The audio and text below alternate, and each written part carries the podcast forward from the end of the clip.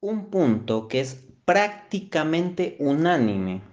en la tradición espiritual católica, en la tradición de los santos, es que en la medida en que uno avanza en la vida espiritual, cada vez dependerá menos de sus emociones,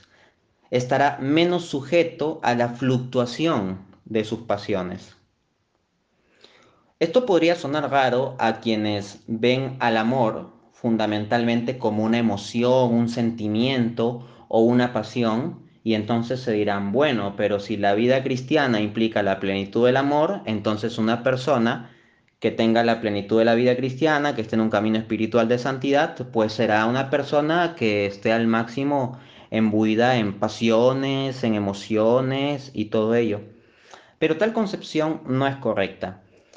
En la visión cristiana, el amor no es un sentimiento, esa es la visión común del mundo. En la visión cristiana, el amor de caridad, que es el propiamente cristiano, se define como un acto de la voluntad, no como un acto del sentimiento. Entonces, en la medida en que uno va avanzando más en su vida espiritual,